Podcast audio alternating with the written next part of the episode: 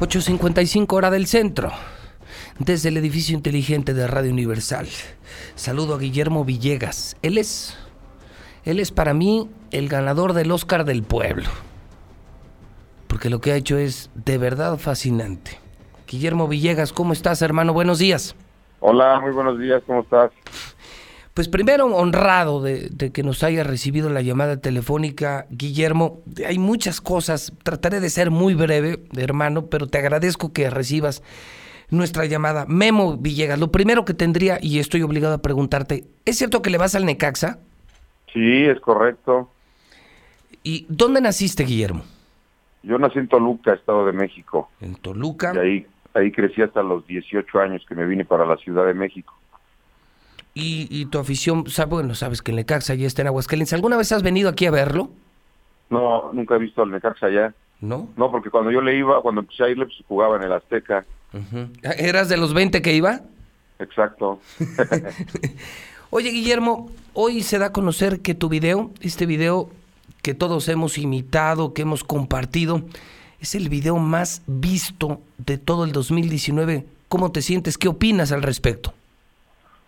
Pues este, fíjate que cada vez, cada día hay una nueva sorpresa con Marina y pues yo, yo encantado, contento porque este, cada vez como que desbloquea un logro ese video y pues todo fue un montón de sorpresas para mí, no, no imaginaba que fuera ni hacerse viral, ni hacerse meme, ni hacer querido por tanta gente y ahora ni, no, no esperaba que fuera el video más visto en en el año. ¿Cuál era el propósito de hacer el video? Vamos, ¿se buscaba alguna rentabilidad? ¿Era una prueba? ¿Fue un juego? ¿Qué se da? ¿Cuál es el origen de esta producción?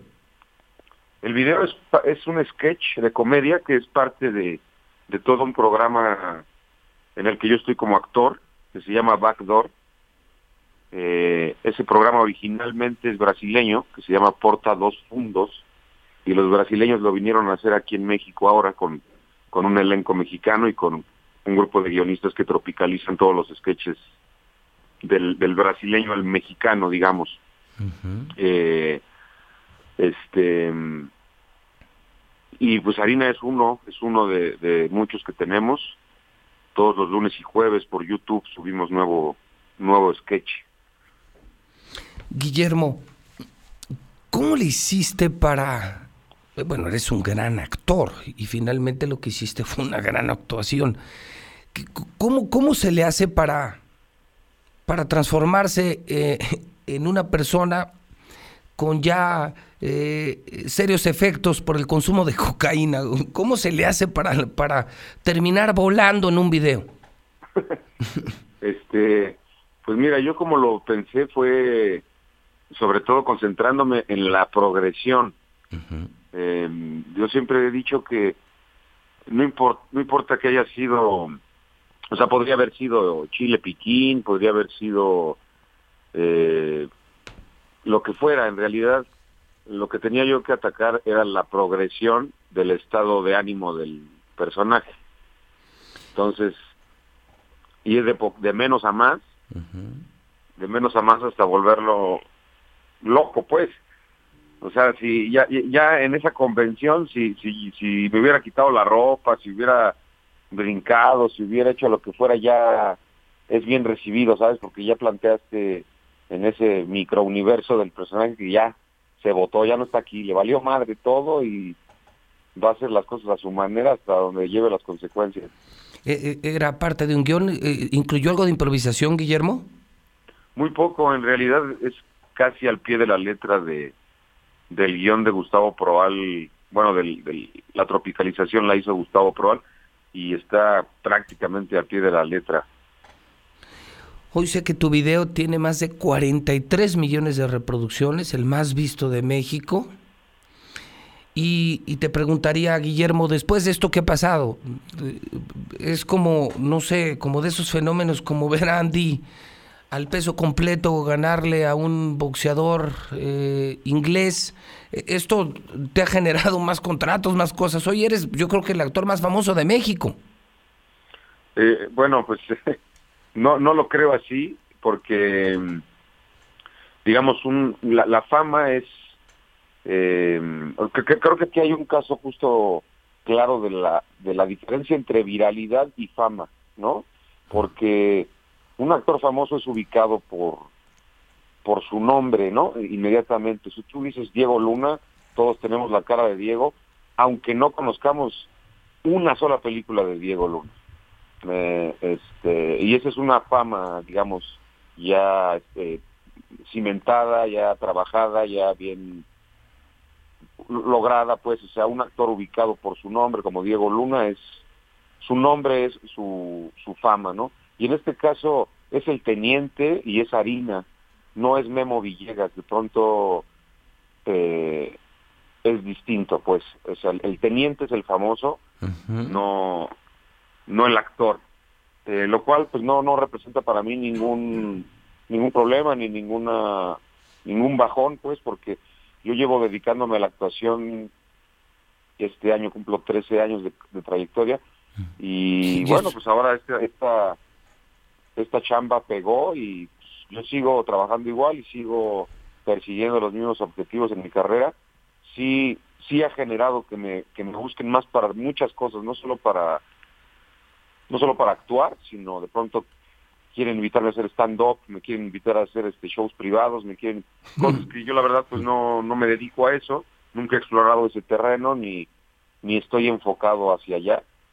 Eh, yo sigo trabajando en cine, tele, teatro, este, pero bueno, sí, sí, sí ha abierto la ventana para, para ciertas producciones interesantes. Sí, marcó tu carrera, ¿no? De esos momentos que te pueden cambiar la carrera, ¿no? Sí, desde luego, eso sin duda. Simplemente por la, por la exposición y el boom que generó Harina, pues ya sí es un, un parteaguas. Ahora el pedo, el pedo es que te vas a tener que vestir diario con el uniforme, el bigote y la greña, pues, para que te reconozcan, ¿no? Pues este, justo es lo que, es lo que te decía hace rato, no, no sé si yo quiero que, que me reconozcan, ni sé si yo quiero que me reconozcan, me refiero como al teniente exclusivamente, ni, ni si yo quiero seguir generando personajes eh, idénticos o parecidos al teniente, porque eso es una verdad, la verdad es que muchas veces alguna producción te busca y te dice, oye, me encantó el video, queremos que hagas un policía aquí invitado especial. No, no estoy interesado en, en entrar a una serie a entre los capítulos como invitado especial diciendo, ah, pues qué chingón, ¿no? Porque eso fue una ficción que ya se hizo y eso fue para Backdoor y fue específicamente para para ese ese programa y no estoy interesado en digo cada cada eh, caso habría que estudiarlo profundamente pero por ahora te diría no no quiero estar anunciando muebles pues el teniente, ¿no? Haciendo mil comerciales como el como el piojo, sí. de, todo tipo de cosas, porque yo estoy persiguiendo otras cosas y si me encatillo como el teniente me cierro yo solo las puertas como otro, con otros personajes. Oye, dime del video, te voy a hacer dos preguntas, hermano, no quiero abusar, me tardo un, un minuto en las dos preguntas. La primera, ¿cuál es el momento del video que más te gusta? A ti cuando lo ves y lo ves y lo ves, la parte que más te gusta, ¿cuál es? Este... ¿Lo has pensado o no? Sí, sí, sí. Sí, porque cuando lo diseñé, pues también pensé justo esta parte va a pegar. Eh, y yo creo que yo me quedo con con el con el papaya de Celaya y con y con el cuando se avienta todo este de ahorita vemos qué rollo, qué hay, qué Pedro, pinche Pablo. Esa es la que me encanta. Oye, por último, ¿Es solo sketch? Eh, ¿Fue casualidad el contenido? ¿O de pronto podría entenderse, Memo, que hay algo como entre líneas, como para decir, cualquier parecido con la realidad sería mucha, pero mucha coincidencia? Yo creo que en realidad la comedia en general siempre tendrá siempre tendrá eso, porque si la, si la comedia no es reconocible o identificable en la vida personal o en la vida real, no pegaría. O sea, yo siempre eh, siento que cualquier contenido cómico pega porque uno se ve reflejado de alguna manera o identificado, hayas o no vivido la, la situación. No solo hablo de si un policía mexicano fuera capaz de hacer eso, ¿eh? sino que hasta las reacciones del personaje, incluso sin, consumir, sin consumir cualquier droga, sin ser policía, sin ser, sin, o sea, aún estando lejos de todas esas situaciones, la gente se ríe, porque hay algo que reconoce, aunque sea en la excitación del personaje. O sea, la idea de, o sea, justo platicaba yo con un conductor de Uber que, que me hablaba del video, y, y, dice, mira, más allá de pensar en, en corrupción, en, en policías mexicanos, en, en drogas, en narcotráfico, en lo que fuera, a mí lo que me gusta del video de Harina es el humor blanco del, o sea, no hay ni, no hay albur, no hay doble sentido, es, lo que da risa es la progresión, la estupidez del personaje, este güey le valió madre y fue, fue puro, o sea, al final de cuentas hizo lo que quiso con toda honestidad. Y creo que es lo que más pega de harina, más que buscarle si, si es un caso real, si eso hacen nuestros policías, si más allá de eso es, y es lo que me encanta, la verdad, lo, de harina, es la pureza de y la simpleza de solo vas a ver un güey poniéndose hasta el culo. Brother, no sabes la admiración, el respeto. Gracias también por la sencillez de aceptar nuestra llamada en este medio y no sé si, si aceptarías nomás para terminar repetir la de ay papaya de Celaya. Eh, pues sí, sí, sí, este, ay papaya de Celaya. Que Dios te bendiga, hermano. Un abrazo desde Aguascalientes y suerte tu Necaxa que la va a requerir, brother, porque van contra Monterrey con un gol abajo. Venga, pero con 1-0 estamos dentro, nomás. Exactamente. Que Dios te bendiga, Memo. Gracias. Gracias. Igualmente. Es, gracias, Guillermo Villegas. Sí, sí, él es. El de ahí, papaya de Celaya. Bueno, cualquier parecido entonces con la realidad, pues. Pues sí es posible. No es casualidad.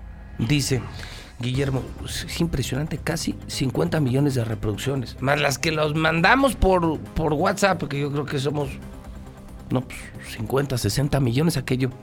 Yo lo he visto hasta el cansancio.